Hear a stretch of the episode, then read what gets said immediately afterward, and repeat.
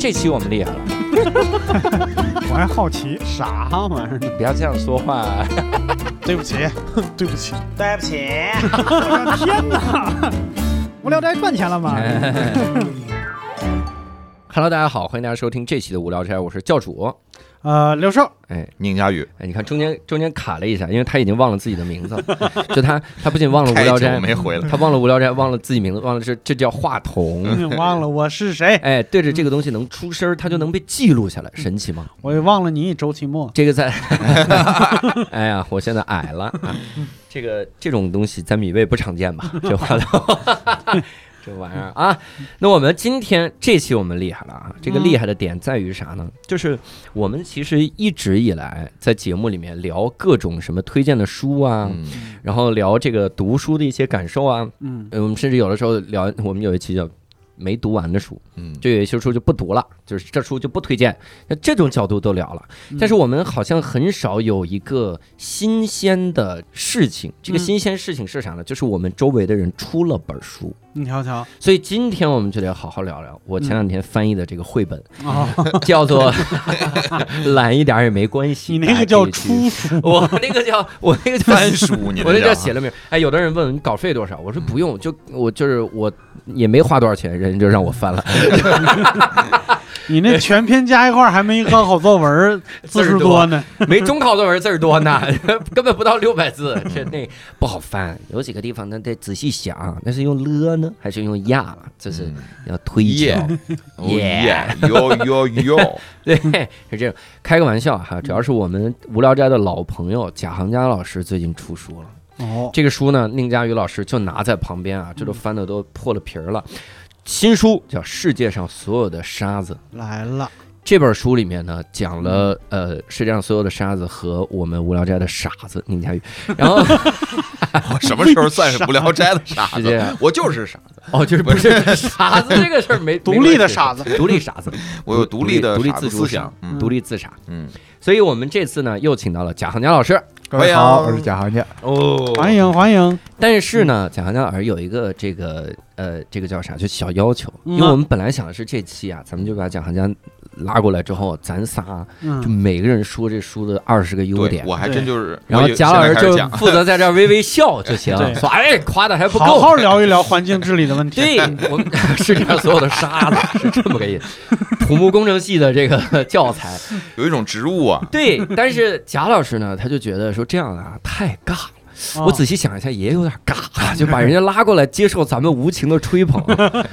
你说这个就是当面鞭尸，当面当面吹捧，你这这怎么办？所以后来我就想了，这不是我想的，是贾老师想的哈。他说咱们别吹捧我，嗯，吹捧一下王朔的新书。哎我说这为什么呀？为啥？哎，结果从这个王朔老师的新书啊，我们就引申出来一个事儿，嗯，就是这个时代出书的这个这个这个特质。哦，嗯我们说实话，我们这个在群友里面征集了一番，我们说这个呃蒋航江老师出新书了，大家有什么问题吗？多半问的就是一个问题，叫为啥要出书？就是为啥呀？都是多半都这个世上问这个。是因为活字印刷术还存在在这个世界上，所以要继续印书。毕竟是四大发明，啊，就是不能让它发明出来就不用了。对我们的文化自信要传承。每年领任务是怎么着？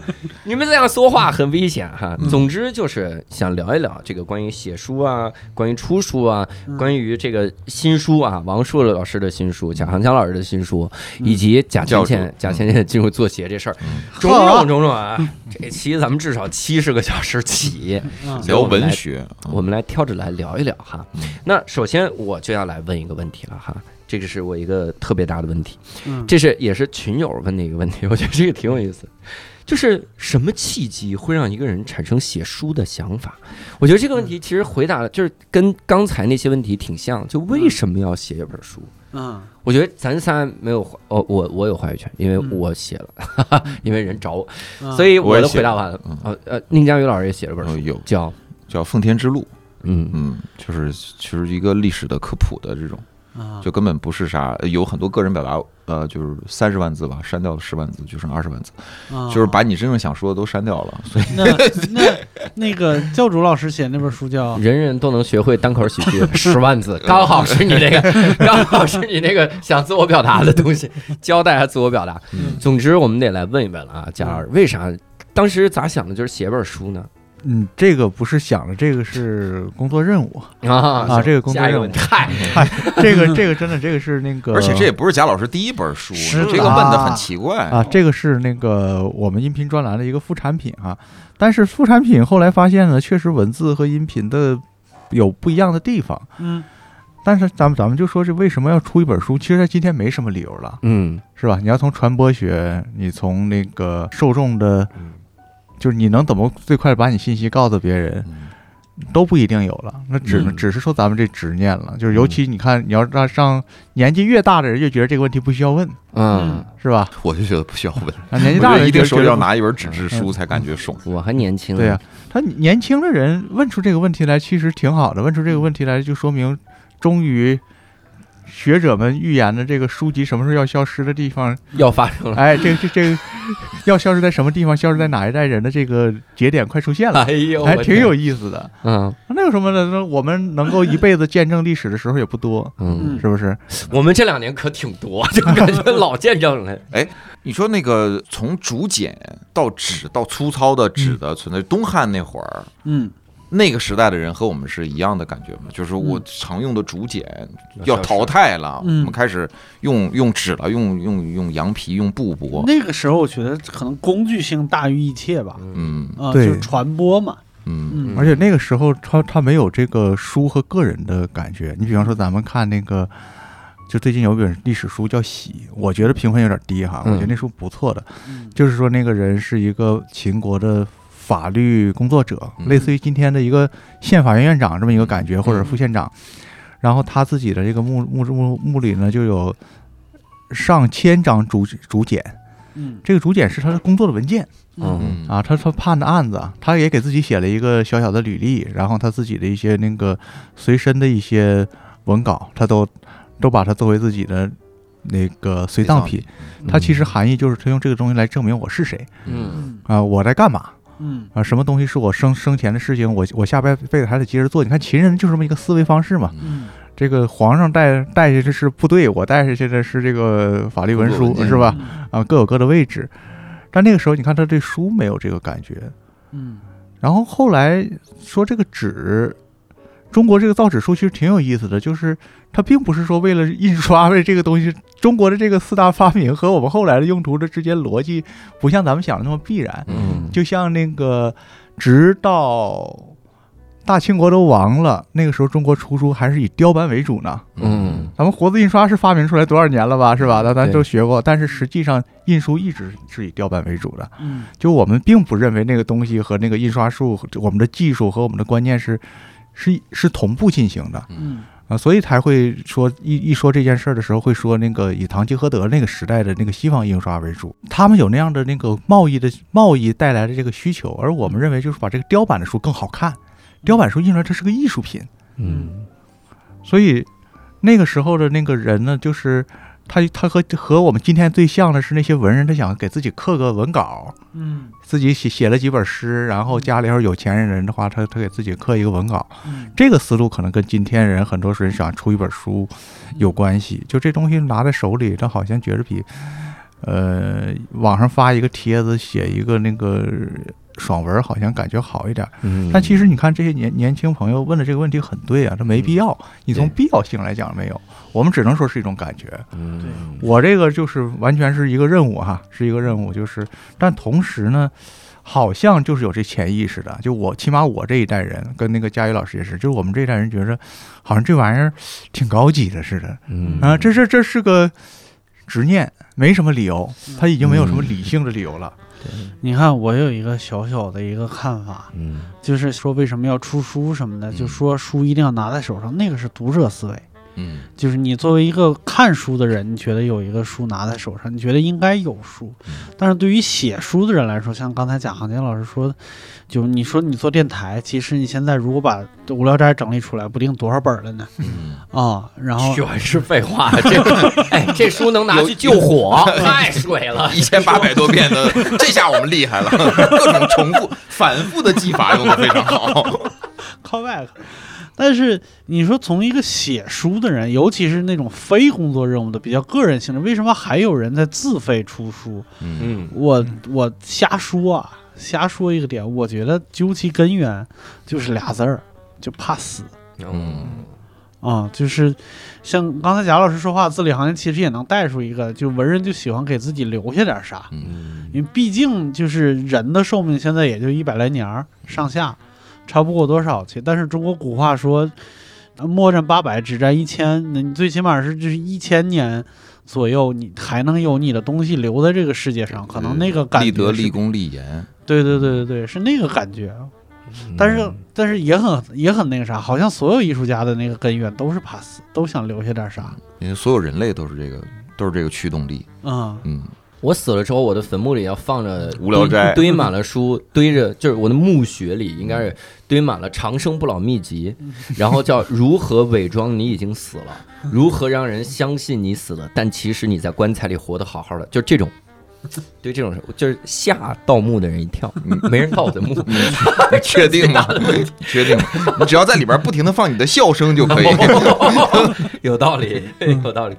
听众们还问了个问题，这其实是我特别关心的。嗯。我我当时写那个，那那那你看啊，贾老师这是书，我那个其实是个手册，就相当于教你怎么写段子嗯。的时候，嗯，我都中间涉及到灵感枯竭，对，就真是不知道咋写的。你也别客气，你那书里边有人物有故事，都挺有人物有人挺生加了动的。内部梗，加了这些，所以当时真的就卡住不动。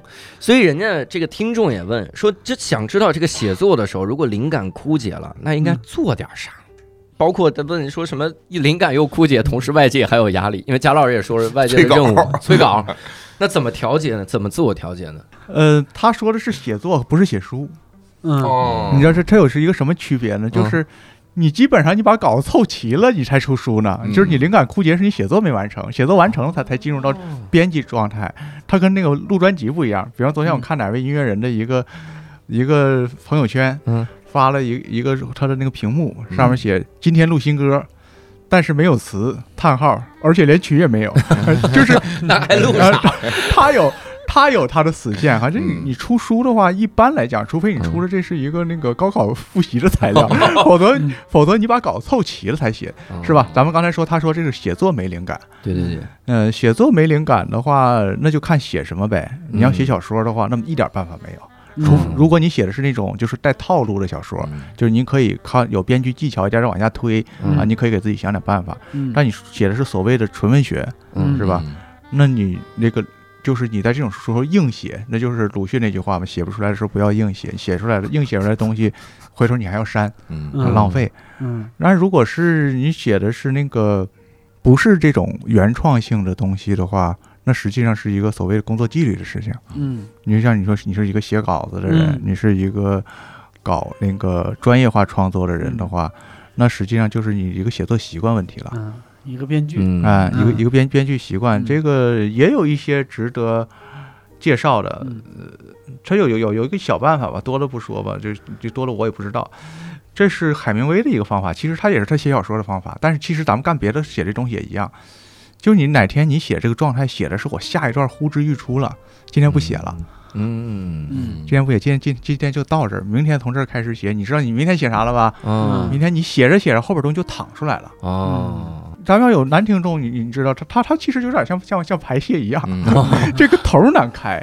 嗯。每天我们找的就是这个头，每一篇文章我们找第一句话啊，嗯。写写一个长东西的话，你你找的是这个惯性，嗯你把这个惯性建立起来了，你就这个头儿你知道怎么写，后边东西它就好好出来起。初神，呃对对，你非写到今天那个兴尽晚回舟，然后你不知道明天怎么办的时候，那你嗯每天早上起来都特别痛苦啊啊。这就这就是说，你给自己留一个这得是大师才有这个才有这哎个就像觉悟。做馒头不最后都揪一块儿，是吧？啊当当面面碱，也也像面碱一样。嗯，嗯熬肉那个老汤，他也不是说这锅汤不要，这锅汤那锅那不那不是那不都馊了吗？嗯他说的是里边就就崴一勺，啊，就崴一勺，多了的话那那那东西是不行的。嗯但是这一勺你明天炖肉接着用，然后明天这个肉你一锅汤你留一勺。所谓老汤是这个东西。哦哪个卖肉的说是这锅汤一百年不 换啊？那那那那你就可以举报他，肯定是有问题，不是撒谎，这 就是有毒。哎，这个你还别说大师，就是我的身边的朋友，我前些年就就就有过这样的人，就跟我说说哥们儿，我这儿有一个小说开头，我觉得特别好，然后哒哒哒给我讲了，我不能在这儿说啊，嗯就是他是不是还没写成呢？就是他他的意思就是这事儿我琢磨好几年了，这事儿是我一念想，就有一天我退休了，我就得用它。他就就就有一个开头，嗯，就是开头，但是这开头能给他无限瞎想。是，嗯，那个不值，那是好也不值钱。而且而且八成就就就扔掉了。就就拉倒了。我知道，嗯就是我感觉好多人也也都有这个那啥。我自己前一段时间就自己就把自己活成段子，你知道吗？嗯就是有一天我说我要写点东西，而且呢我还得用笔写，我不能用电脑写。嗯我找了一个空白的笔记本，嗯拿笔写。我要写东西，你是本上就写的是五个字是吧？我要写东西 我要写东西有一个办法哈，刚才他说那个那朋友有有一个办法，他说是那东西不值钱，是因为什么呢？就是你没有一个整体的东西，嗯你没有一个完整的要表达出东西，你有一个好意象、好开头，这东西本身不重要。嗯就像有一电影叫那个《大鱼海棠》，嗯。啊，画面挺好的，但是那故事你说确实没什么看头，为什么？嗯。就因为导演他的开头就是一个好场景，嗯嗯他就是梦见那个一一个鲸鱼在天上飞嗯。啊，但是你必须要把它作为一个完整的表述，嗯，明就像就像就像那那谁那个那个嗯。做那个终结者那个嗯嗯。斯皮尔伯格嗯是吧？？嗯。就是说他是先想到了一个机器人在火堆里站起来，但是他嗯。他要把这个整个的这个巧妙的结构建立起来，你嗯，这故事才值钱。是。你没开头都不重要，到那时候。是是是嗯，这个嗯教主老师应该能理解。就是我们最近在写 Sketch 的时候，经常会听到一句话，就是我有个画面儿，对，这你光有画面不值钱。但是你要有一百个画面之后，它就有用法了。咱们说你要有一百开头就有用法了，因为有人那么写过小说，就是卡尔维诺是那么写过。嗯嗯你写一个小说家，就在这写开头，他今天写一个开头，明天写一个开头，然后中间中间穿插他自己贫乏的生活。啊，他他他跟怎么跟女朋友离婚，然后不是跟女朋友分手嗯啊，怎么上街买东西，然后一会儿又写个开头，然后他进入这个故事，然后在这个故事里生活里边他会这样了。啊这艺术了，看不见的城市就是那种，对啊。就就是那种感觉。我其实我早先其实就想把我那个写成看不见的城市，嗯。就是一一堆一块儿一堆一块儿，然后就就是整个有一个给它穿起来就完事儿了。这这也这也是个办法。但是那也需要功力，那 也不是随时那你还是要有一个世界观在里面，最后你也要说说说清楚，你这写一百开头到底要说啥？对你你 这个事儿得解决。我我刚才写写的那个我还没背完呢，其实也不多啊，大家耐着性子听一下。我觉得嗯就是是一种比较比较好的错误典范。啊，你你要写的东西啊我，要写对，东西你就，看我要写写写东西，嗯写东西很累，就是我在纸上写啊，嗯为什么很累呢？因为现在我手有点酸了。如果我能写得出来，那这肯定是一个很好的事情。嗯，如果写不出来，后边就没了。就写不出来了。如果写不出来，就写不出来你。这这都意识流这是意识流。我现在回去看太短了，一回节片段，我现在回去看那张纸，我自己都乐。你是不是觉得浪费了世间的很多资源？你把那张纸撕了，然后这个本儿重新干别的吧，记账吧。这个你那个你那个墨水也是世界上很多的沙子弄成的，弄成世界上所有的沙子。嗯那我我请教一下两位哈，这是现在也得请教一下宁佳宇老师了。这是写这么多万字啊，写书的时候要不要在乎？就是他是为自己服务还是为读者服务？就是这个地方，我到底是要自己写的开心，还是要让大家看明白？你是问谁呢？问贾老师，贾老师，顺便也还还是看你。写什么嘛。，对，差点我就打了。还是比如说《世界上所有的沙子》这本书呢，写的时候想的是这个这个是我自己完全不重要嘛，哦因为因为它是一个我们本身原来原来就是一个音频节目，有给观众做服务的。嗯那你是让把这个事情，你认为对他来讲你需要知道嗯啊、你需要知道呢，就是可以对你的那个呃建立你的常识有一点点用处。嗯我我只是把它为了为了认为你需要，只要把它搬来了，那我当然要跟你讲明白。嗯，是吧？呃，这个这个是一种目的，嗯这个而且是我认为大部分的书是这个是这个用场的。嗯你这个人说我就要写一本完全我自己的东西，然后我这个东西同时还要有价值，嗯这事儿挺难的。嗯就大部分是说我自我表达，然后他那个自我不值得表达，他表达出来的东西呢也是没有任何价值的东西，这种书是是常见的。呃，有那个份说我完全不在乎我的对象，就是你你觉得你够格，你才能够读我的东西的人，没有几个，嗯并没有几个。嗯嗯，这这就这就和艺术家是一样的，一样的道理。就是有那么一句话嘛，是徐冰说的，艺术家徐冰说的，他说这个世界不欠任何艺术家一份工作，嗯你不拿一个可以交换的东西跟别人交换的话，这个社会没有义务不饿死你。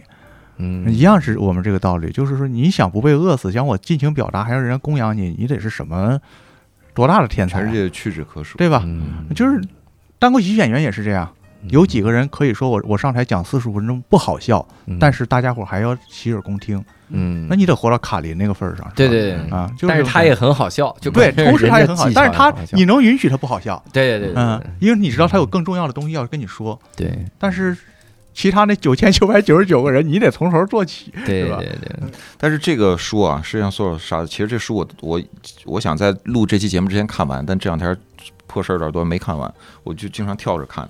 呃，基本上很多地方就是贾老师肯定是旁征博引，嗯给我带来很多新鲜的看法。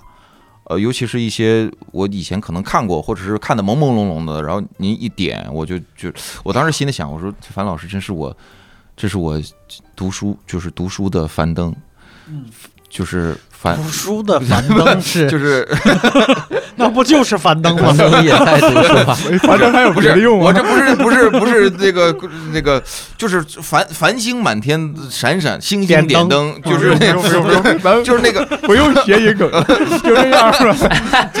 就是这可不是书里的梗啊，确确实是有有好好几个点是我说，哎，我当时我在看这个东西的时候，我没有想到是这样。所以我，我特别爱看。反正我在厕所的时候，我我会，感谢感谢我开玩笑，我能就带到厕所里书，那就那就差不多了，起码有七十分了。那真是 躺着的时候，你你看它，因为它是一段一段一一段一段而且是分组的，这是江湖，这是实践，这是，我就觉得，嗯，你现在这个语言表达不像是看过书的人。看了目录了，我你看看人家文字信徒贾行家诚恳之作，你看看人家看了个妖风。你看看人家封皮儿还是这种渐变色，谢对，是有沙子在这儿，你看哎，有啥这沙子感觉？硬给人 Q。对嗯那我我好奇一个事儿哈，呃，写书的时候会有，比如凑字数的时候这种心态吗？我先坦诚啊，我写那个手册的时候有，因为这写第一开始你写的时候，你不知道你要写多少字儿，嗯，所以你就玩命的写例子，然后写着写写，尤其写到九万字的时候呀，你就觉得如果我写一个十万字的书，应该很不错。所以到最后的时候，你就老想写点景物描写。我是写到最后一个单口喜剧的手册呀，我到最后我得写写他心里的动机，我得写写他景物描写，我怎么也得让他到十万字 哎，我跟你讲个历史小故事啊，啊！就是之前清朝的时候，有一个县官想给那个慈禧太后献个生日礼物，啊然后他就用整个县的力量做了一个八百斤的大寿桃，然后一筐一筐的果子干儿就往上泼呀，啊然后送到宫里边去。那个慈禧太后点评了一句，就八百斤的寿桃啊，废物点心。嗯，他是骂我呢 是吧？他刚才是骂我的。他在讲一个故事，你这故事能出本书？你如果只为只为这四个字，你可以直说，没有必要。你这就是凑字数，你知道吗？对对对你会有会有那种心态吗？不是我，我是在说，如果真的是写书的时候，如果真的是比如说到了九九万字儿，想凑到十万字儿，然后想方设法凑到十万，然后凑整啊什么这种，我个人觉得是有一点儿偏离了写书的一个那个啥，嗯但是不代表是你那本书啊，但是啊，你看现在网上这个网文作家，嗯。人家有的自己接受采访，人就说了，说我这写这个东西呢，每天一更，嗯。每天真的五千字，真的就像打点儿。蒋阳家老师刚才说的，嗯。就有的灵感啊，我不能让它太快写出来，嗯。我想了一大大事儿，我要今儿就写了，我明儿怎么办？所以今儿啊，他得是预兆，就是呱呱呱写十天预兆，然后第十一天出一个什么什么。哎，我反而觉得这么写东西的人，他其实意识上并没有觉得自己在写一本书，哦，他就是在每天更新。他其实谋生，对他也没想过什么时候能把它结束。嗯，他那个就是写作方式和和我们今天聊的东西根本不是不是一回事儿，嗯根本不是一回事儿。嗯，这听众问的什么问题？然后，这明明是你想问的哎吗？哎你看贾老师这问题都根本不回答，说这个这是我从来没想过这个问但题。但有一个一个问题，我觉得挺有意思的，因为我之前看贾尔那个尘土和潦草的时候，我觉得也在思考这个问题。正好听众也问了哈，他说作者如何在书里面权衡自己的观点和他写的是理论，但我觉得是观点和所谓的事实，就权衡这个东西。我用一个什么样的口吻说出来，可能是客观的，或者我不想它客观，我就写写这个东西。那或者如何在书里面表达自己的喜好，这个贾老师写书的时候会有这个感觉吗？还是看你写什么嘛，嗯还是看你写什么。你如果是写随笔啊，呃，或者说写散文，它俩不太一样，但是一般人也不、也不用分这个事儿。对，那你就怎么想就怎么说就好了，因为因为主观。因为这种东西，这个这个题材就是看你这个人是个什么样的人，嗯。嗯、就是你你自己的偏见都没事儿的。嗯。但如果你是写的是一个社会科学方面、历史方面的，哪怕不是专注，是一个这个这个方面的一个呃综合综合的一个东西，比方说嗯。写一个文集，就杂文集啊什么的，嗯。就写历史和散和那个社会学方面的东西的话，那你要有依据，嗯有依据的，你这个论断要有逻辑。因为你在讨论专业问题的时候，人家要要是听懂你，或者是相信你，我得能看清楚你是怎么想过来的。对对所以这个时候，那就要说你的你的论，你的那个使使用的历史，同时对这个材料要确凿，这个结构和这个逻辑嗯它要清楚。嗯那个更像是写论文，对，就就像论文集嗯一下子出来。它它和那个论文的规则会有一点像。嗯当然有有一些人他会那个他的风格会会不一样。你比方说最近有一本非常红也非常好，这几年难得一见的一本那个历史学的书是那个罗新老师的那个《漫长的余生》。嗯他是什么风格呢？就是他有很多是可以作为那个论断级别的，就是作为一个大标题啊嗯上加黑那样的嗯加黑加粗的。那样的见解呢。嗯，它放到一段那个故事描写的最后点几句，又那那是一种文学的体呃感觉。嗯，但这但这几句话就会非常非常的重要，嗯。呃，这这也是一种历史的那个，但是它前面那个那些那个支撑是不能少的。嗯。但你要说写小说的话，那写小说的话，就一个小说作者，尤其在今天所谓嗯。当下小说的话，它是不适合把你的情感、你的观点放的那么明显的。嗯呃，你你你要讲的是一个按照今天小说技巧的故事，嗯你那那些东西是往往是要往后放的。呃，多多少少这个是一个争论，这个是个争论。你比方说那个前段时间看那个毛姆和是在隔空和福楼拜争论这件事情，就嗯说他说，如果福楼拜能让我稍微知道一点他对于人物的感情和倾向，我也觉得踏实一点。嗯就是你藏得太深了。嗯但是福楼拜其实他他是建立的那个现代小说技巧和那个规则的一个人嘛，就是嗯这就成了今天的一个倾向了。嗯就是你要把这些东西，你不要害怕别人看不出来。你讲这个故事用没有完全主呃客观的东西存在，只要你选择写，你选择画，选择拍，就算是你这个拍照，你把谁放到前面，把谁放到虚像里头，你的那个景深都是一种情绪。嗯你反倒特别强烈的表达是对读者的不信任甚至蔑视，啊是吧？嗯呃，就是就像我们说观察喜剧，它它能没有情绪在里面吗？对一个道理嘛，对就一模一样的道理。就像我们现在嗯看美剧，看那个呃《Better Call Saul》，那个你觉得那么牛，他没有他的价值观吗？他价值观多正啊，他是不是？非常非常正，每一个人的那个他都让你合理的走到结尾，但是他在中间他他不进行点评，嗯。呃，这个才是今天的感觉，就是今天大家伙认为我一个写作者和一个读者关系是基基本上是平等的。嗯。呃，完全平等恐怕也做不到，基本上是平等的。我对你尊敬，我才不会把这件事情说的那么明显。嗯，我有的我说到杂文集，我以前有的时候就特迷一些个大 V 或者某一个作家他的一个一段言论，我说这太牛了，这观点怎么这么牛？我得看看他杂文集，买了四五本，然后发现他观点就一样，就是就是我就看那一段儿就或者或者就这一句，就就基本上就这一句，为这一句写了本书。啥呀？这后面这些，有的时候就觉得不想看那么多观点，然后尤其是一模一样的了那个感觉，然后又有的时候你就觉得真的像那个感觉，就想多看看他的观点，你多说点儿啊。但是他就是那种，就是我这个事儿要透露我观点了，哎，我又缩回去了，我不透露了。你看，哎，大家自有评断，就是感觉是一个被网暴了多年的作家，特害怕，就跳出来这种，我我有这，但我我印象最深的还是这话我说合适，因为我没有什么出版社的利益关系什么的，我印象最深还是连岳老师，就是你现在你哎，他现在还出书吗？现在不出了吧？不出了吧？啊就公众号嘛，对呀、不是他就是想通人，就是他想通了，他就是不用了。不用说不用说，这个时代不需要写书，这个时代都不需要做人了。这个贾老师，真的，我我这次问问题的时候，有的人就在这个群里也聊到了，就说有的时候你你被一个作者的观点那么的鲜活，你被他深深说服的时候，你发现他站到对面了，这是什么情况？就崩溃了，就是有这种这种感觉哈。那我还得问一个大家关心的啊，啊，就是这本书《世界上所有的沙子》这本书，原稿到成稿中间有多少删减掉的部分吗？就不是自己主动删减，说这个实在不能说，就是这一段哈，这段对石老板疯狂的吐槽不能说，就是类似于这样就。我自己交的稿呗，嗯，嗯，删的不太多，而且都是技术原因。哦。比方说，原来就是是十十节，现在变成九节，就是把中国文学删去了，呃，外国文学留了一点一点点，嗯。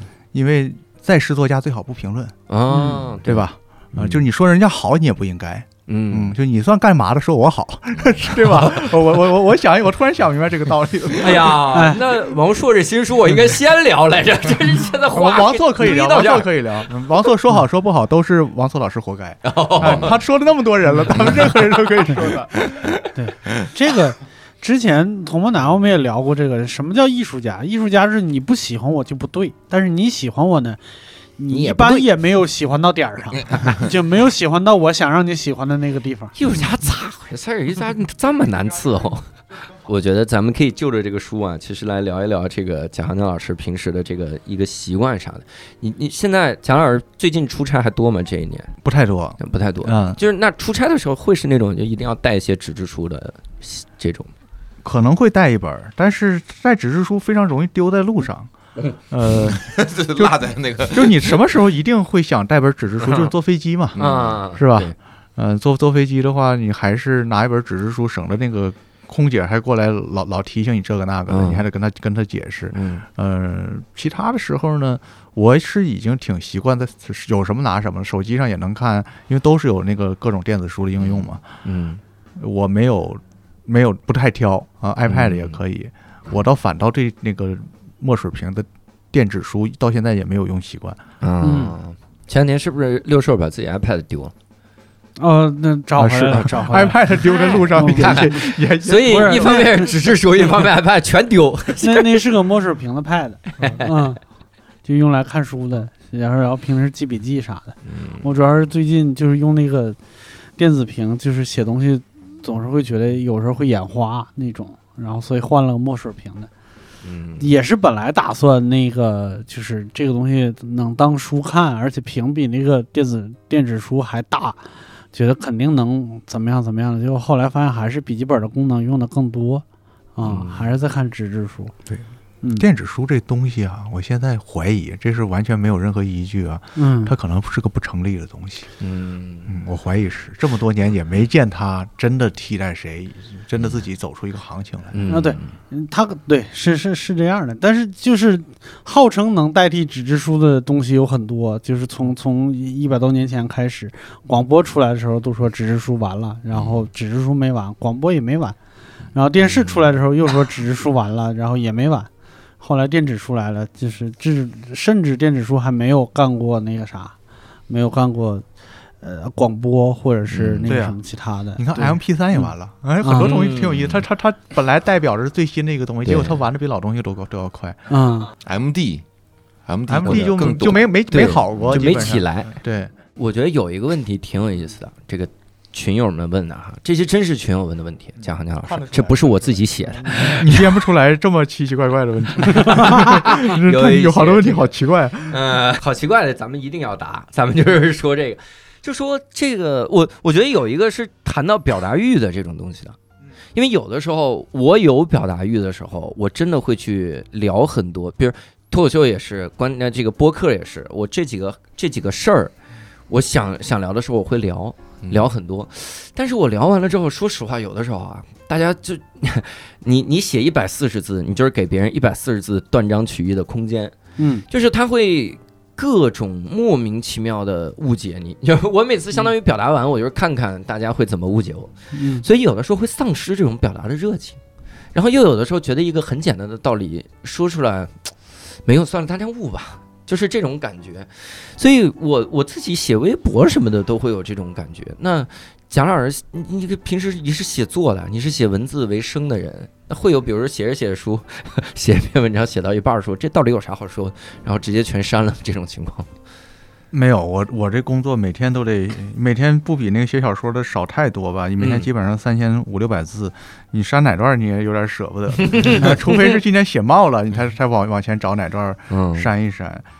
其实你咱们细想哈，没有哪段话就是特别特别一定要删掉的，就是嗯总有一些话是能够对到某一些人的状态，就是有些时候你会发现，你觉得是一个扯淡的东西，但是对某些人他是真心的，是有一点点用处的。嗯这事儿挺好玩的。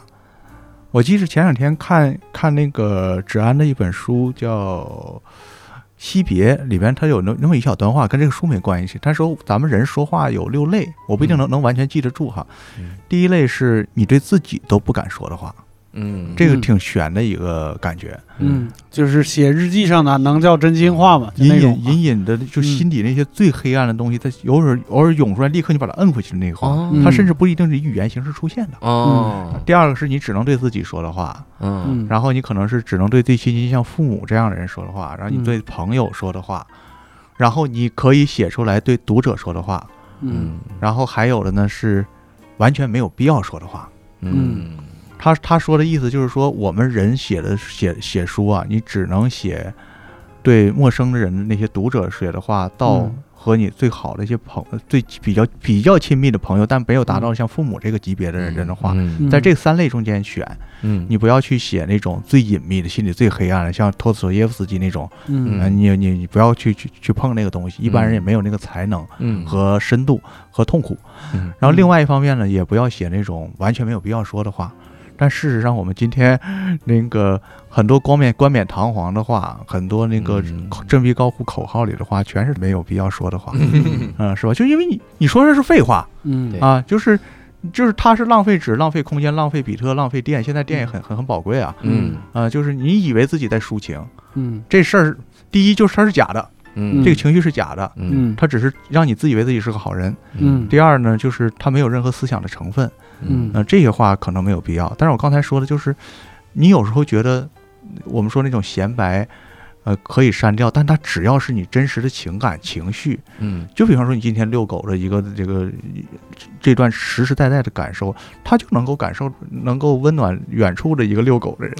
这个话又是值得说的，嗯因为这是朋友的话嗯啊、他没有什么信息量，所谓的。嗯我我觉得这个这个区别是在我们内心里是有感应的。嗯就是你你有时候所谓的就一定要要有什么价值不价值的那个倒不重要，重要的嗯是、是那种感觉。蒋安个蒋安老师刚才这段话又鼓励了好多人，嗯，比如你，对，去写一些，对，就写一些自己的，就是完全没有必要说的话，我从哪个方向鼓励的？完全鼓励反了。还有一个问题，我觉得问的挺好的，就是说每个时代的作家都有时代大事件的烙印哈。这个 问贾行家老师作为七零到八零这一代啊，你的这个散文杂文里的时代烙印是怎么样？我觉得是不是能从底下一个结合着回答？他底下就问，他说这个一直对贾行家老师有一个刻板印象，就是东北文化嗯是刻在他的这个基因里的。就你的听众，你的书是不是也存在过不了长江的情况？这是啥意思呀？卡在黄河就能东北文化不应这我该讲这这个我不知道啊。这个首先你得调研，就是长江那边有没有万一有有一两个人偶尔看过哈，但这个事儿不重要，这事儿儿不重要，这事儿又很正常。每一个人你基因总得写点什么，是吧？总得刻点啥，嗯有价值没价值你得刻点啥。这个有一个俄罗斯诗人，呃，苏联诗人曼德尔施塔姆有句话，他说：“这个我爱我这土苦难深重的土地，嗯因为我没有见过别的。”哦，是吧嗯就是你要是刻薄的说的话，你要没有见过别的，你只见过一块土地的话，其实你就连这块土地也没法认识。这个嗯东西不经过对比，对你很难认识。嗯呃，你实际上是他在你身上的一些最简单的投射，你以为你对他的了解只是这些东西，嗯因为你只有走出去了。你再回头再看，你才能够看清它的一些真正的底色和它颜色都是对比出来的嘛，是吧？？嗯颜色颜色是在是在关系里出来的，所以我最大的问题可能是这个问题，就是说你以为你熟悉一个地方，你烙印里有一个地方，实际上你对什么都不知道嗯啊，你是你你不停在说的是不知道什么，嗯 呃，这个是是一个很好玩的事情，就是呃，我们今天老老老说走出去呢，不是不一定是说打卡，有时候你走出去的是为了认识你走出来的那个地方。嗯嗯这是一个很也不奇妙嘛。就像有些人说、嗯说最简单的一个现象，不不是很高级，你不出国你就不爱国了，一个道理嘛，啊是吧？对对对一个道理就是，否则你这个问题究竟是什么你不知道。嗯呃，所以我我我自己很有顾虑的，就是是是是这件事情，就是东北不东北这个事儿不重要嗯啊。就是大家伙儿喜欢拿东北说事儿呢。前两天也是和一个朋友录一个东西，也是说东北，我有点说腻了这个事儿。其实它就是中国广泛问题的一个浓缩，就有一个代表性，就有点像我们这个鹤岗房子五万一米，今天突然说这乳山的房子也五万一样。它只是在有有一些时候，它和时代的关系和狗和遛狗的人一样，就我就老说这遛狗吧，它有时候跑在前手，有时候跑在后边，嗯你只是拿拿它来锚定一个问题而已。嗯啊，你你东北，我们东北永远是伟大祖国不可分割的一部分，嗯是不是？没有必要，嗯 就是一一定一定要说这个东北问题会会怎么样？嗯，你要说它有什么特点的话呢？东北的一个特点就是它的那个呃历史短，它被文化那个熏染的中间就是遮蔽的成分比较少，很多东西、嗯很多问题特别袒露，嗯嗯很多问题就是你稍微划一刀，你就能把把它看得比较清楚嗯啊。它比在南方的就是掺杂了其他成分的地方呢，要要能够显而易见一些。嗯这是它的优点。就是说，如果是你是搞社会研究，你到东北是个好好地方嗯啊。它杂志，它那方面的杂质比较少，而这个纯净不是个价值判断，嗯这纯净纯粹是一个呃物理成分那种感觉。就这就是这么回事儿，就是你写来写去，你会发现啊，写的就是自己，写的就是人啊，嗯根本没有什么呃地域风情而言。你会发现现在。有太大差别。对，你会发现现在的人写小说已经不太需要写景物，就是这个原因，嗯都见过了。嗯都见过了，你就直接直接去说你要说的那个事儿就得了，就是你嗯不要不用凑你那个一万字字数，嗯因为现在那个小说呃最后一页那个字数是可以调的，是吧？吧是？吧？你你你你交一个九万字稿到那顶上也也是一百千字，没没没没问题的。哟，可以可以。结果我那书还没正经出版，我那不算出版物。嗯嗯，这个也是我好奇的一个哈，也是问这个蒋航江老师，就是你会去看你的书评吗？我没看过嗯这个，其实不应该这样哈。嗯。但是因为我这个人的那个呃性格比较脆弱，就是不太不太擅长这个，就是做这种健康的沟通的话，就是这个书评你就不知道怎么面对它。嗯，你看到一个好夸你夸的好好的书评，我倒不是像刚才说那个，就是说你你你夸我夸不到点儿上，嗯。就是他总会过誉，就是他哦。的评价高于你的自我评价啊，对。你会觉得对不起他。我我，但是我又没法满足这个这个评价，你会觉得不安吧？你看到一个人就是对你的这个差评，嗯咱们说最积极的，不是怒火中烧那种，我也没有办法让你满意。嗯，那那那我就就是这个事情，我就不知道应该怎么办了。我觉得是无效的，所以就我觉得，我觉得没有办法。我这个事情我，我我我我我考虑过，就是有一些朋友呢，心理比较强大的呢，他他他对这个书评可能就是对他能够获取一些有益的信息，嗯提供给他一些他想象不到的事情。嗯但是我可能是被情绪会被他牵着走的比较多。嗯我既不是因为所谓的傲慢，也不是因为谦卑，真的就是因为你自己的情绪容易受这个影响。有很多这样的作者，然后还有一些人比我更惨的是，他又知道自己脆弱，他又忍不住去看。我认识好几个这样的人，我就不好意思说是谁了，我。就是 就是啊，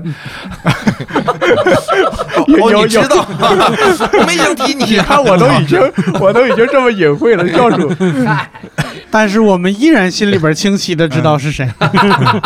哎，但是正好啊，我就记着在那个王朔纪年里有那么一句话，嗯。就是说，那个好像是汉武帝跟他的一个大臣谈话，就说起这个那个匈奴怎么骂他们，怎么骂我们汉汉族人，把歪曲我们那个汉民。汉武帝说：“你在乎家庭吗？嗯，你不在乎他们的话，你管他们说你啥呢？应该让他们在那儿唧唧歪歪骂你，你都不知道他说你，这才是真正的状态。嗯啊嗯，这这这个可能是王朔提前埋下了骂给这些骂这部小说的人写了这么一个段落 啊，在前面大概是七八十页这个位置啊，我记得有那么一段，这么早就已经布好局了。对，很可能因为他老玩主玩了玩了好几三十年了，他他这这这这个思路他是有的。嗯，那也就是说，那些人是最可恨的，就看到别人骂你，然后特意敢告诉你，哎，对，哎，你看他骂你，这我不能忍啊，我可不骂你，哎，但这个这个这个行为啊，这个行为就是，咱们说什么叫低情商？这就是这就就是说，你干这个事情总要对一个人有好处，是吧？总要有一个获益，究竟谁获益了，嗯是吧？嗯，就是可能就是那个急诊科有时候能增加点收入，就是你一点想象不到打了一顿或者是把人气的心梗了，反正总归是得急诊。那我们其实顺势也聊聊这个王朔的这个新书哈。你要说，哎，其实我一直在想，就不在乎评论。一说不在乎评论，从表面上来看，我觉得我心里能想出两个特别不在乎评论，一个是王朔，一个就是冯唐。就是 冯唐不在乎吗？关键是王朔是这样的啊，因为我喜欢看王朔的书，嗯然后我喜欢那个京味儿的感觉，所以我其实是站在他这边。然后我觉得他不在乎挺好的。嗯然后冯唐呢，我看那个冯唐诗百首的时候呢，嗯，其实我是站在冯唐老师的对面，我站在那儿我就在想他为什么不在乎，就是我会思考这种，所以我最近看了看了一些个对王朔这个新书的评价，就真是褒贬不一。是。我我我看我看的贬的更多一啊，点。贬的更多，嗯。有有一部分夸的夸的很厉害，然后贬的那帮人更厉害的是啥？连夸的这批人一块儿贬了，嗯说你们就跟王朔一块儿老死吧。嗯。就是他就你们这点受众，然后就嘣儿你们就没了，嗯。这以后这这这都没了。嗯。哇塞，我说这骂的太绝了。啊！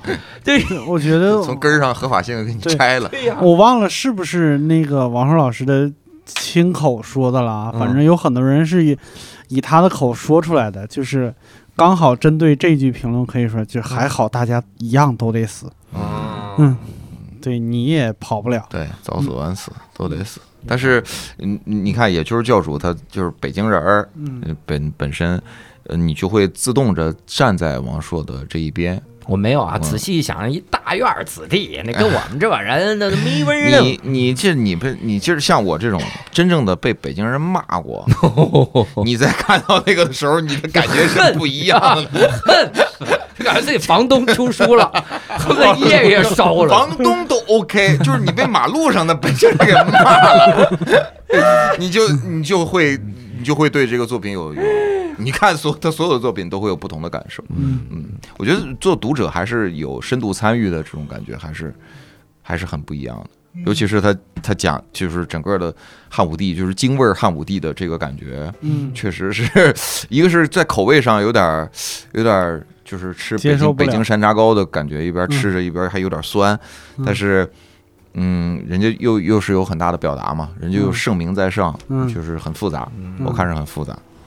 难题扔给贾老师，您怎么看这本书？就是扔到这儿。呃，这个这个事儿非常复杂，嗯因为王朔这本书是很复杂的一本书。呃，首先我没有给他打分，因为我觉得嗯这个书它不是一个简单，就是你能短时期你能够和他进进行深度对话，你能形成一个整体印象的东书。嗯嗯，你要是真真认认真真的把它看一遍的话，没有一个月的时间，我觉得看不下来。对，太老厚了。嗯。就是他的，他有有些书七百页，你可以很快的看完，啊，但他这个七百页呢，因为他写了好长时间，嗯。他这一本书，他平均这这这个一部的话，他要写三四年，哎呦，嗯、他大概写写三年半到四年，就是王朔这样一天能写一万多字的人，他他写了四年的话，那你说你你三天两天就把骂他的话组织好了呢，他是不对称的，嗯，就是说你可以批评他，但是你觉得你能比他聪明多少？嗯，嗯你能比他懂小说多？妈 的你能比他懂小说多少？这是我自己要问的一个问题。啊，就是这个问题只对我有效，嗯，我并不是说骂他人不应该，因为我还我到现在都不太好对这个书有一个完整的印象。嗯，就是，呃，一本小说买了它，评价它是我们天生的权利。嗯啊，就是你给他打三分、打两分，我都不重要，我也不嗯认识王朔，我对他没有特殊的爱好。嗯但是我说，如果以我读小说的经验来说呢，我就觉得这个书不是那么好下定论的，因为嗯它摆在我面前呢，就是你你要啃它，我的一个判断就是他想对话的，他这个雄心很大，嗯而且这个人呢，他他在中国文学里面呢，他的一个重要的地位呢，是你不能不加以考虑的。嗯，就这样的人，他不不见得这么聪明的人，他不会做一个完全无意义的事情。嗯这个是我的一个精神负担。而我具体的去看这个书的时候呢，就是因为时间关系啊，我其实就看了一百页左右吧，是嗯。是挑着我认为我感兴趣的段落嗯。啊、那么看的，所以我就对这个结构没有感受。但是我我会有几个我的猜测，比方说那个佳怡老师刚才说的这个北京话的问题，嗯。我对王朔九十年代的那四大本儿，那个时候叫嗯四大本儿是很熟的，但是后边事儿我我没看过，什么嗯那个千岁寒和看上去很美，这个我没看过，嗯我就看了早期的东西。就是他的北京话其实是有了极大的变化，嗯呃，他之所以让汉武帝说北京话呢，其实是我仔细替他去想这件事儿。嗯，首先，我们谁能够学汉武帝说话？这个事儿你学不了。因为汉代的那个口语是不可能出现的。我们今天能够看到的汉代的那个文言，也不是那个时代的口语。嗯这个这个文言，它实际上就是它是一种僵死，在那个时代就是一种僵死的文字。到了唐宋嗯再学汉代的文，那都已经没有任何指导意义了。那你想象不了一种语言的话，你怎么办？嗯，你只能用自己最熟悉的语言去置换它。嗯而王朔最熟悉的语言呢，他首先是他的这个口语，北京口语，然后他他这就是他唯一的选择，嗯。他要有各各种各样的倒口啊，他让汉武帝去说那个，呃，当当年的西部陕现在的陕西话，嗯。实际上和和说现在北京话一样，距离是一样的。嗯。那他只会这个东西，只有这个东西，那他就得用这个东西。嗯。而他用的这个北京话呢，又不是他八九十年代的那种《顽主》里的那个“我是你爸爸”的那个时代的，嗯。什么那个呃呃那个动物凶猛，动物凶猛，动物凶猛里边还还稍微那个嗯。收敛了一点，还有就海水一点正经没有啊，就那那个那个时代那些就是特别汪洋恣肆的，嗯。他是很克制的，很节制，他对每句话怎么写很计较，计较的就是你觉得他不通，嗯，而这个不通呢，以我的经验来讲，它是有很高很高的技术含量的。嗯。它的表现力有的时候是很强大的，这是我个人阅读和写了这么些多年东西的一个感受。这个东西不简单的，嗯就大家伙儿觉得这什么破玩意儿读不懂，读不懂是他有意识的。嗯就是王朔想让你读懂太容易了，嗯但是这个东西有多大的必要性，这要放到那个整个他要探讨这个大的结构和问题里去看。嗯，所以这部小说呢，不真的就是不是那么简单能够读得明白的。虽然其实他的阅读体验，很多人说王朔自我表达完全不在乎读者，也不是。以他的这样的那个想想干的这件事情来说呢，他把书弄成这个样子，已经算是好读的了。嗯里面有好多的王朔式的克制的幽默，比方说那个我们这边开玉泉大会，司马迁怎么钻过进来了？司马迁说我我就刚来刚来就就站一会儿就走，就这样的段落很轻巧。嗯它这个结构和节奏和他之前是完全不一样的。嗯就是如果你读读王朔读得多的话，你才能够比较出来。嗯就是他，你会发现他有好多好多苦心经营的东西，是我一眼看不透的。嗯我，所以我我一直在看这件东西，我现在不不敢贸然的去给它打分，但是我就我又有一个直觉，就是说这个东西它不是说一个老头子老糊涂了，他自己叫黄发苍孙是吧？嗯老糊涂的东西，这个恐怕不是。嗯呃，这就是说有一段时间有有有几位老师说拽着我说非要也见大家都在聊这事儿嘛，嗯去聊这个东西，我说我聊不了。嗯就是我这种人吧，就是平常也挺不要脸，就是看一百页我就敢去跟人聊去了。嗯但是这个这个事情我聊不了，就是我一聊你就知道我没看完，嗯嗯，所以我打不了这个分。你聊最后一页呢，就是聊最后那个“丸”字 写的，他这个力透。对我也是把最后几页连连连连续的看了，结尾认认真真的看了几遍，但是没有用的，没有用。的，中间断了，因为他这个看《聊斋》可以这么看。啊，第一篇最后一篇，嗯，他这是第四部，他是第四部，前面那个前面三部完全出完了，可能你的评价又会不一样。嗯嗯，对，现在看那个《指环王》第一集，没有看过前面那些人说这故事怎么这么拖沓，那全是这种人。嗯，这都是这个评，这个很正常，这个你不能说就是孩子不许说，嗯没有什么不许说的。你不喜欢王王朔也没什么了不起，你骂王朔没事没事儿的。嗯，还是那话，他骂了那么多人，你骂他骂错了也没事儿。对。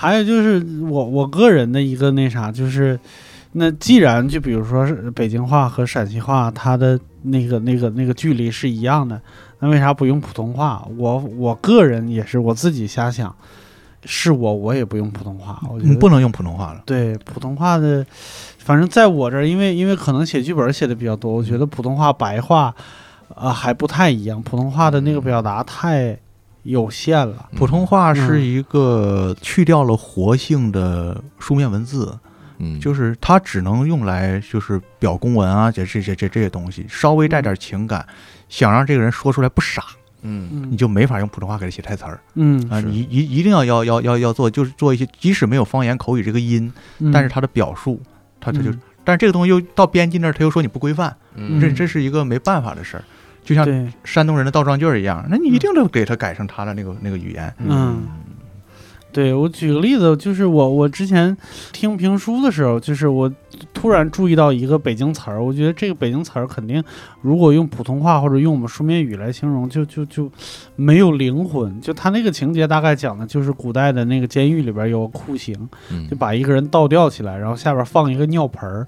他形容那个尿盆儿什么味儿呢？就北京话叫艳骚。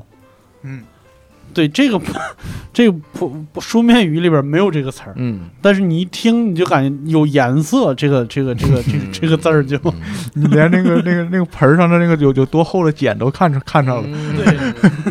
对。哎，这个是你看，这是人王朔老师啊，这个咱们现在还是褒贬不一。但有一个几乎是一边倒的，最近也特别的火哈，嗯就是这个 贾浅浅，贾浅浅老师这个一边，倒吗？嗯 好像啊，好像没有人夸吧？是不是？嗯，那不就是一边倒吗？有有有有 有几个有有几个有有几个我至少看做鞋的是夸的吧？要不怎么进做鞋啊？呃有几个专业的老师好像是解释了解释过啊。这个他的这个诗歌，我真的是有点儿不知道怎么解读哈。嗯比如我给大家朗诵一首诗，叫《雪天》。嗯我们一起去尿尿嗯，你尿了一条线，我尿了一个坑，嗯没了，就 就是雪天。嗯 然后这是一首爱情诗吗？这是不知道这是什么诗，这这这这这是这个男男女主角他俩多大岁数啊？他俩一起尿，对呀而且这还我们一起去尿尿，这嗯挺有意思。然后还一个，这就有点黄诗的感觉了嗯，叫黄瓜不仅仅是吃的，寂寞的时候，黄瓜无疑是全天下最好的。就就这，然后他进作协，大家现在就把这个这个拉出来，然后就批判啊，说这个作协的门槛到底在哪儿哈？当然前两年是谁来着？反正经常有这样的诗嗯出现，只好像就是现代诗歌。余秀华老师，不，余秀华那还赵赵丽华，赵丽华，赵丽华老师，赵丽华老师那诗歌，嗯我做的红烧肉是全天下最好吃的。这是一首诗，就是这个，哎呀，所以大家其实想让蒋老师来聊一聊诗歌门槛儿在哪儿，就是没有门槛儿，太野了，这是你要说野，它又不野，是吧？没那？么野啊。它又不野，真正野那么白，就是，真正要是很野的诗的话也好，就是屎尿入诗到这都不重要，是吧？嗯。它能入禅，它也能入诗，这不嗯重要，重要就是你能把它写到一个什么水平，嗯，是吧？你像瑞克和莫蒂有一集，就是他他做了一个全世界最美丽的厕所，那嗯那集写做写的多好啊！太浪漫了，是吧啊，那那个那个，你说他他他没有没有没有那个深度吗？没有文学性吗？没有嗯审美吗？都有，嗯是吧？就是，所以说写诗里头有屎有尿这事儿不重要啊，嗯自古至今都这个玩法。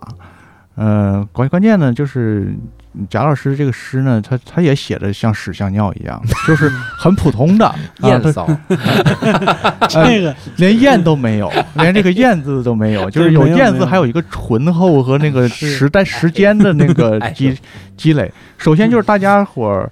呃，不用怀疑，他就是很很很烂的诗嗯！我我只是说写屎写尿的诗不见得就烂，但是他这诗他写什么他也烂，是吧？对呃，而且但是你通读一下呢，就是贾浅浅老师的诗呢，不是都这么烂，嗯。有一些呢能达到及格线第四级报纸副刊的水平。哎第四集，然后，但是这些诗呢，这些诗的话，那你不署名的话，人家是这是不能给你登。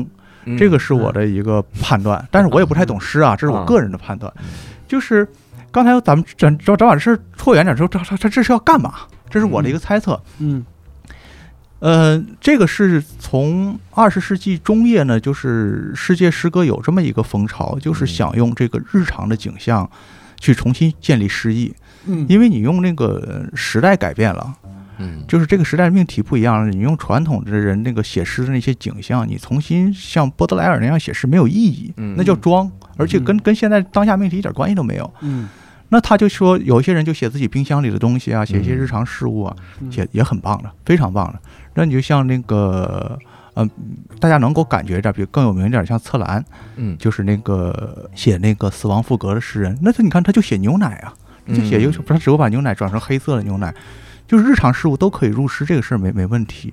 然后这个就启发了好多的中国诗人。嗯。啊，赵丽华老师呢是比较早的嗯。呃一个，然后赵丽华老师的诗歌实验呢，应该讲公认是失败的啊啊啊，就是也是烂诗。嗯嗯，就是虽然他年轻的时候写过一些正经诗，呃，就是写过一些还是不错的诗，但是这个失败实验是失败了。这个实验本身呢，它是它是个事儿，嗯而贾浅浅老师呢，他是更加失败了。嗯就是其实那些那个呃为他做辩解的老师呢，意思就是说你们读不懂，他意思就是只不过说是这个诗歌界有过这种东西，嗯。嗯但是人家写史写尿写出深度来了，不代表我写史尿就就就就就也应该那个被你们尊重。嗯就是你写的这世上的诗就是好诗和烂诗两种，嗯。对吧？他他就是烂诗，啊，他就是烂诗的话呢，那个大家伙儿的攻击只不过是说，大家伙儿就是要厘清一件事情，就是说不是因为他写的屎尿是烂屎，而他就是烂，这就是我最想发表的我个人的感受。当然，我也不是很懂诗，嗯但是我觉得不太需要懂诗就能感觉到，就你在这诗里能你能体验和读到什么。一个好诗好的诗歌的话，它不需要你学这诗歌理论的。诗歌的好处就是在这里，它是凌驾于所有的表达之上，就是这点，它不用跟你讲任何道理，嗯只要它是你的母语写出来的。有时候因为翻译中间失去的东西是诗，嗯它是你母语写出来的东西，它它它一击就就就就会打中你，它会非常的直白。你像李白的诗、杜甫的诗，好多非常直白，嗯是吧？就是那个也没有什么奇异的画面，什么那个诡异的意象，就是一个大大白话。嗯。那再像“长河落日圆”这样的、嗯。这样的那个那个“大漠孤烟直”这样的意象，他就直接十个字给你了，嗯。是没有任何人敢说和那个体验不到这是好的东西。嗯。那这个东西的话，那你真的是说，只有和你的心上人蹲在一起，他你看他尿了一个坑，或者他看你尿一条线，你能感觉到一点啊，我我我那个那个那个，就是这事儿值得记住 嗯，但是这但这不是诗，我这事儿是还这事儿还还说不是诗，而且你你你们俩不赶紧结束的话，容易冻出病来，这不是诗，这个这个这个事情它也没有什么那个那那那种那个意涵在里面。嗯诗歌的话，它是有它是有一种那种那种深藏不露的东西的。你像我们再再说那个很很很普遍的那个，就是停船暂借问，就是嗯。或恐失同乡，这个也是一个日常场景，呃，也没有什么高尚的东西，但它就充满了意蕴在里面。嗯但是你这这两个，就算两小无猜，两个孩子在这撒尿，低头看见这个东西，它只是一个普普通通的、有点小意思的东西。它的画面，你你把它写一个小画面，画一个小小儿童画，也是虽然是无邪的，是无邪，我倒不觉得它淫邪，它是无邪，嗯但是它不是诗。嗯呃，而且你这个语言也不是诗，对，诗歌的语言的话，就是这就是这这就是大白话的语言，这不是诗歌的语言。这个呃，但是这个不能用这一首诗来否定它。我是看了一些，我才才否否定的，我才否定的，就是呃非常严谨，就就是严谨的贾老师。呃，就是我我认为他他算不上一位值得你很很很敬仰的诗人。嗯你比方说，如果我们和余秀华老师放在一起的话，我不认为这两个人可以相提并论。嗯啊、这是我的一个判断，我个人的判断。嗯那至于为什么那个就大家伙儿会谈到作协，我就直接把这问题说出来吧。大家说是这样的人可不可以进作协？嗯那是可以的。嗯 这个有有有有这么几个原因。第一个，作协有自己的标准，这个标准嗯是硬性的，是吧？嗯？啊，你有你的学历，啊，你的那个履历，啊，你的那个论文，你的发表字数，嗯然后你之前什么，包括包括那个当地的这个推荐，就是表什么都有。嗯那这些东西都有，你为什么说它不可以不不不应该进呢？嗯作协归你们管吗？不归你们管呢，是吧？就是做鞋从来没有说公示，然后人民群众举举手不同意啊，这事儿就 这这事儿这人就不能进作协了，嗯。不归咱管，咱凭啥说的该不该进呢？是吧？这个这个这个是很重要的很重要的一件事情。嗯。第二个事情就是作协里还有没有连贾芊芊老师都不如的人？哦。嗯如果你能找得出来，啊。那你也不能说人贾贾贾老师就不能进做鞋。有，呃确实，有。我想，应该我我只能说 我想，啊不是没有啊，是吧？呃，而且人家父亲还不是贾平凹，人家都能进去了。为什么我我父亲是贾平凹，还有比我更差的人？我这个硬性条件都够了，这个章也够了，书也够了，这个上面那个那个这些东西我都给你们炖了，啊不带我，我觉得也不应该啊，是吧？但是说进去了，与我们有什么害处呢？啊是吧？对就人民群众的队伍嘛？啊，是不是进一步得到了纯洁？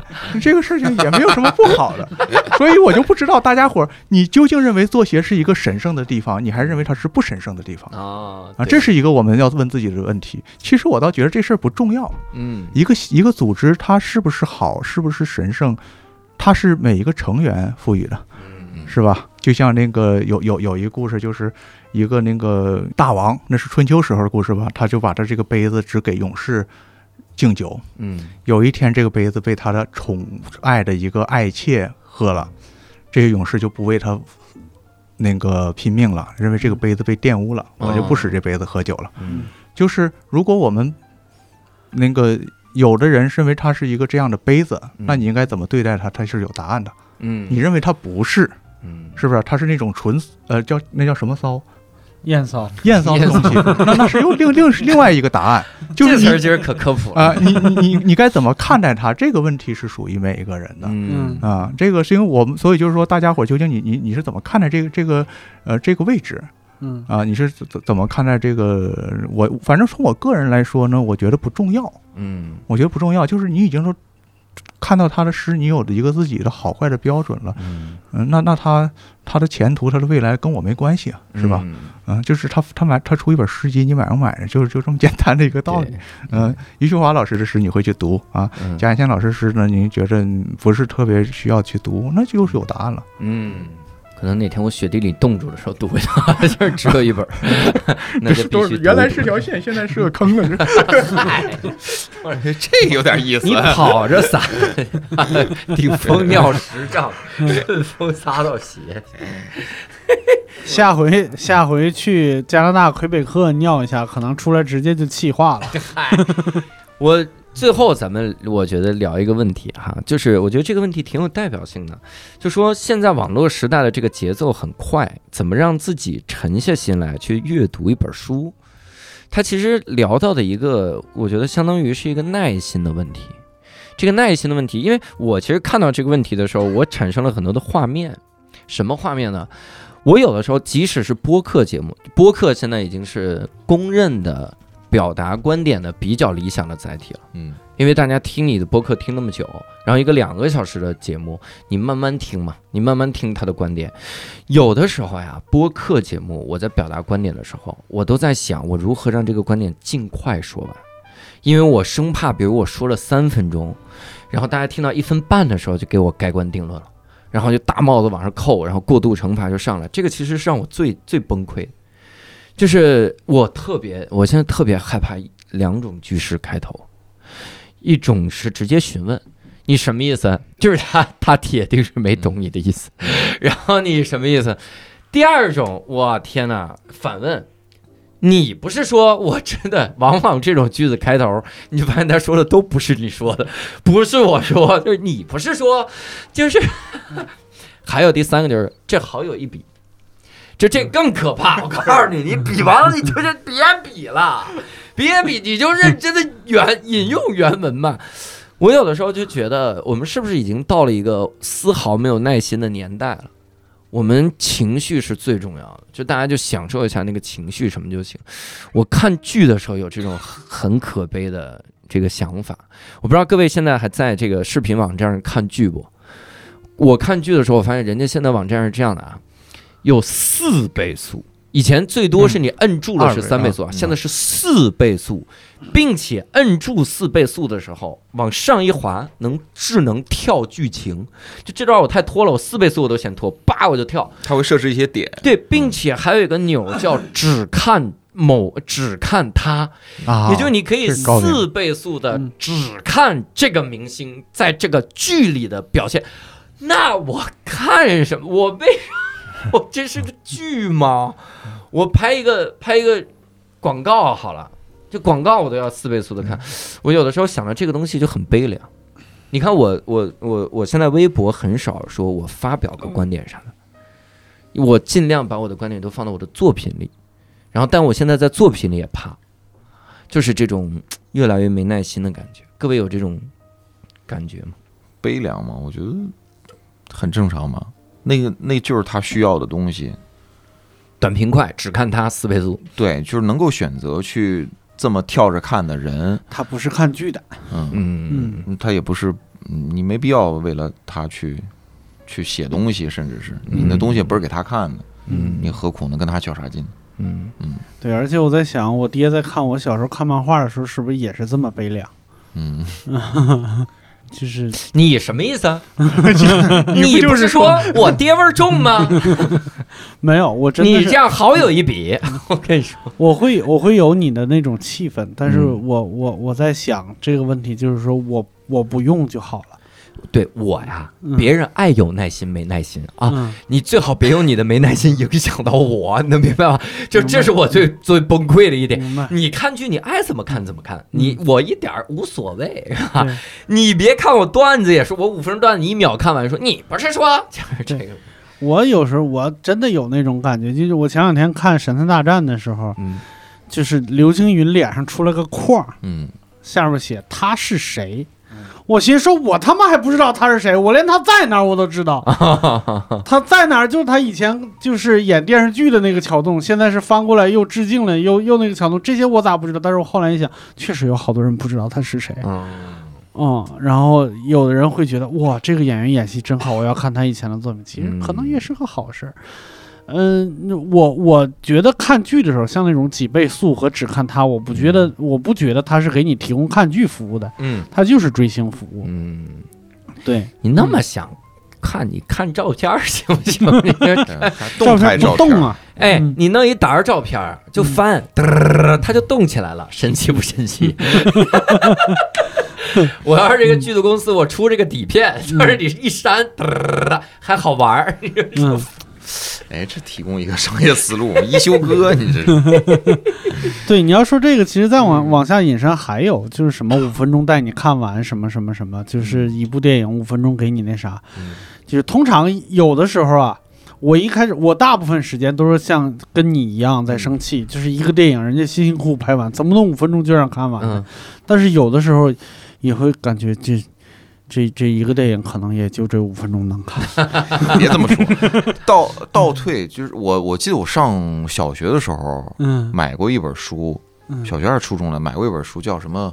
啊、一本书带你看完二十部名著。哟，我你别说这个，当年那个时代就有，就给你把主要剧情给你讲出来，对就嗯你这都都都有都有。嗯你再早先，我觉得倒退个几百年，也有那种一个人过来就啪就给你问就讲，嗯讲完之后，你说说书先生很多东西他都是跳着讲，嗯嗯，哪个哪个时代都有，哪个时代都有。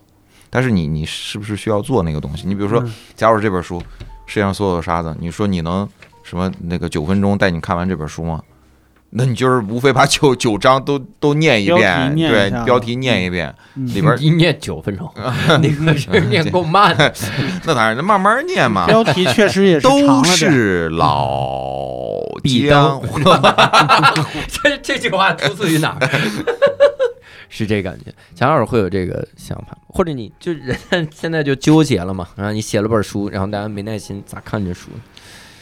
这个这个事儿其实是其实是好事儿。嗯你想想这个，呃，能够这原来踏踏实实把这剧看完的人，不一定因为有了这个只看它这个功能，你就用它，以后再也不能认认真真看剧了。嗯它本来提供给的就是特定的人群，嗯，这叫什么在在在行内是不是叫用户洞察？是不是在那个？嗯，这很正常，就是你有一部分人，而且这部分人是我这个剧的那个广告的主要客户，嗯那我为他提供一个做个按钮，提供服务，这事儿太正常了嘛，是吧？你们的这个群体，这个剧就是为这群人拍的，嗯这个流量明星就是为了他而请的，为了他们而请来的，那就给他们再加一个这个服务很正常。书也是这样嘛，那我们就干这个事儿的，就是二十分钟给你讲一本书，能不能讲到点儿上，那不知道。嗯，对方也判断不了，因为你来听这个书的人，你想必是没看，不愿意看，也不打算看，你才信我。嗯，但是我恐怕也没给讲到点儿上。但是呢，你认为你你就就跟看了是的，你买的这个服务就叫跟看了是的，并不是我，并不是你真的了解这本书但这个。需求超级大，你想那嗯樊登多少会员呢？对呀、嗯就是今天的就是为了人，今天的人嗯有一个技术带来的痛苦，就是他认为我有可能沾染的事情，我就都要沾染一下。嗯嗯是吧？就是它是因为空前的表面上的这个丰富，让它丧失了耐性。嗯不就就像那个最初 M P 三技术出来的时候就是这样，那是几个几个小子，就是每天把那个光他在光盘厂工作，把那个光盘塞到这个一个大的那个腰带扣后边。嗯，所有那个滴滴滴到这个都是滴滴嘛，但是嗯。他塞到那儿后边，人就以为这就是腰带扣腰。带嗯扣滴滴，然后他出去之后，他就把它导成 M P 三然后嗯。在光盘正式上线之前就把它发布出去，CD 正式上线之前出去了，嗯。然后就就是逐渐逐渐变成了今天后来的 MP 三产业。嗯。但他真的让所有人都听音乐了吗？嗯。嗯，它是一下子涌到你面前之后，你好像认认真真一一一点都听不下去了。你今天的音乐就听十秒钟、二十秒钟，嗯就是背后的是咱们今天的这个痛苦。嗯我记得。这个这是个悲惨的处境。刚才那谁那个教教主说这个是是这么回事儿，嗯就是虽然说从理论上说他给你一个选择不是坏事，嗯但是他真的给你诱人，你给他诱惑多的时候，你会发现他他他变悲惨了。嗯，我记得有一电影，有一电影叫什么来着？叫《人生遥控器嗯啊有记着吧？对记得记亚记着我说我说哪个段落了吧？嗯嗯嗯，就是吧，就是他的老婆是那个精灵王后，嗯但是他有一有一个什么什么事儿的时候，他即使在这个所谓夫妻两个人鱼水之欢，他都播一个快进，啊，你不知道他们人生是为了什么。嗯对，我们男人雌雄性。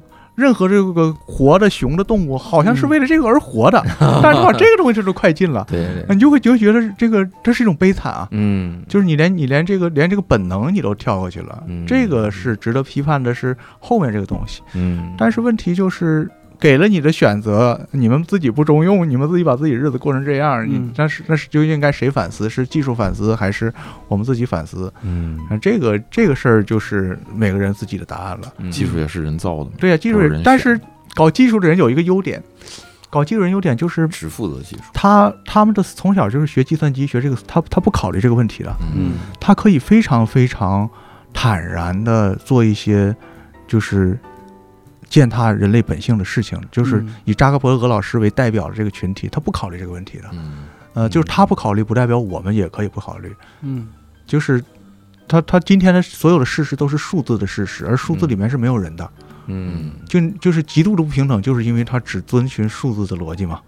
因为你要是遵循数字的逻辑的话，那这个游戏玩下去，就是有一个人有十亿，有一个人那个身无分文还欠一屁股债，嗯这是一定的。嗯这主要是数数数字数字玩法就是这样的。嗯但是那个时候你还说它公平，那就有一点夸张了。你只能说它合某一种理，嗯，但是它不公平。嗯就是今天我们这看着这个这个网网网络这个这个东西也是，就是电视剧，我刚才说的是一种理，就是它确实是给你个选择啊，这嗯对你没有害处，但是事实上嗯它对你有害的。就这个电视剧它真的没法看了，嗯呃，就就是这就是今天的情况嗯。啊，就所谓的情况就是这么个情况，他有什么解答的方案嗯也不好说，嗯，反正我也不是搞这个东西，我也我也我也不不太知道哈，但是民间叙事会说这就是报应，就是报应。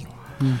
行，反正我们这个 活得意犹未尽的这个这个这个叫消化中哈，咱们慢慢消化消化今天的这个一些个想法哈，也希望能听到这儿的其实是有耐心的听众，嗯，对。对吧？也希望听到这儿的朋友们支持一下蒋航江老师的新书啊，这不重要，世界上所有的沙子。嗯。不行，必须支持。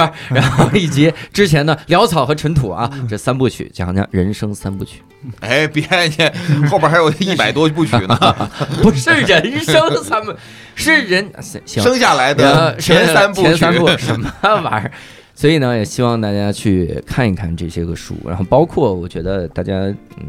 算了，我每次一说说希望大家多读书，显得我好怎么样似的。我也不怎么读书，也希望大家多多增加一些耐心吧。大家，我就我就买书，希望大家从我手里买一些书走，帮我分担一些这个压力啊。